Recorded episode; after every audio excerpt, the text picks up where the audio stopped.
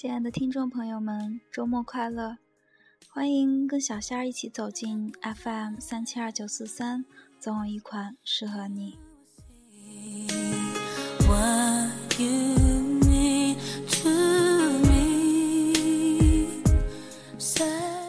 在今天节目的开始呢，首先小仙儿要代表我们的电台和另外两位还没露面的主播，感谢订阅、收听和转发我们节目的朋友们。也有朋友在电台留言，向小仙儿提出了宝贵的建议，而且前三期的节目播放次数也已经超过一千次了。不管是熟知的朋友，还是素未见面的听众。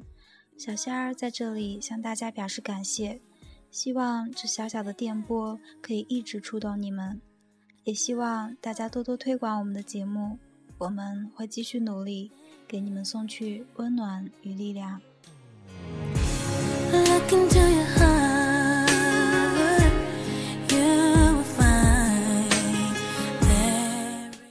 今天的节目，小仙儿要跟大家分享一篇一位热心又忠实的听众的来稿。其实他就是在上期节目中小仙儿提到的那个小伙伴。还不认识他的朋友，可以去听一下我们上期的节目。生日快乐，你好，明天。好啦，下面小仙儿就来跟大家分享一下这篇生活小记，名字叫《不要问我从哪儿来》。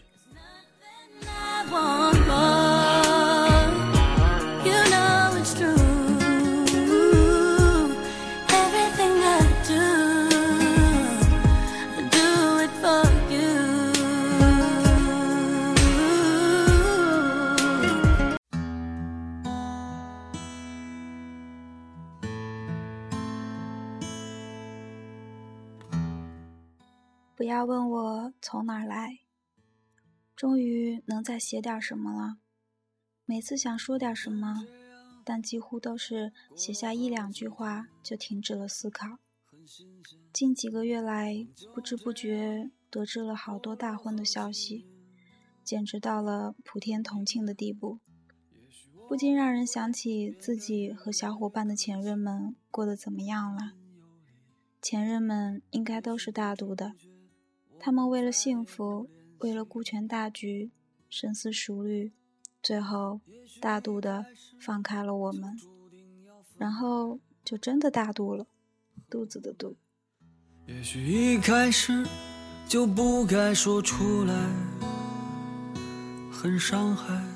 虽然我们依然，人们喜欢用“你好，怎么称呼，来自何方”作为邂逅的开头，然后用一句“不好意思”。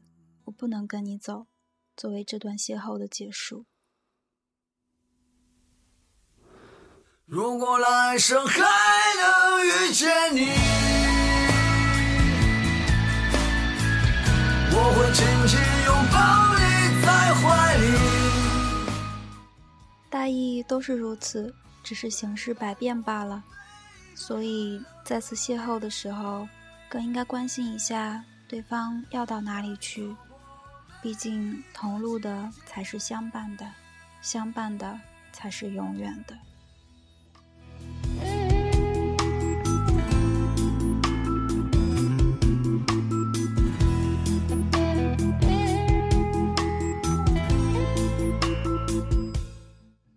由于各种原因，我每次在填各种表格的时候，都会对籍贯那一栏模棱两可，以至于只想填两个字。胎盘，我们似乎不太需要关心我们来自哪里，更需要关心一下我们要去哪里。大同的世界里，不应该让地域的界限成为爱情、友情、奋斗和未来的羁绊。也许我们会走一个圆环，再次回到我们籍贯里填的那个地方，那也只能说明家才最适合你。不要问我从哪里来，我是行者，故乡在远方。有很多观点，但没有任何杂念。那时的我是个纯真的少年。如果来生还能遇见你，我会紧紧完这篇小记，小仙儿觉得，青春里的邂逅总是美好的，遇见时就用心的打招呼，分开时就优雅的道别。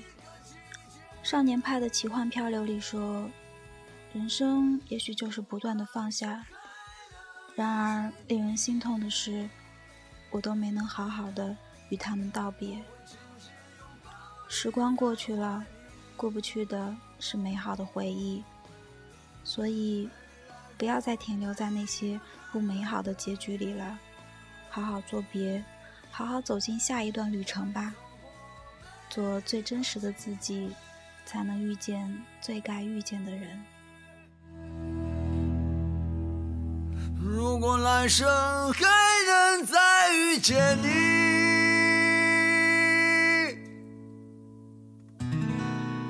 你是否还记得我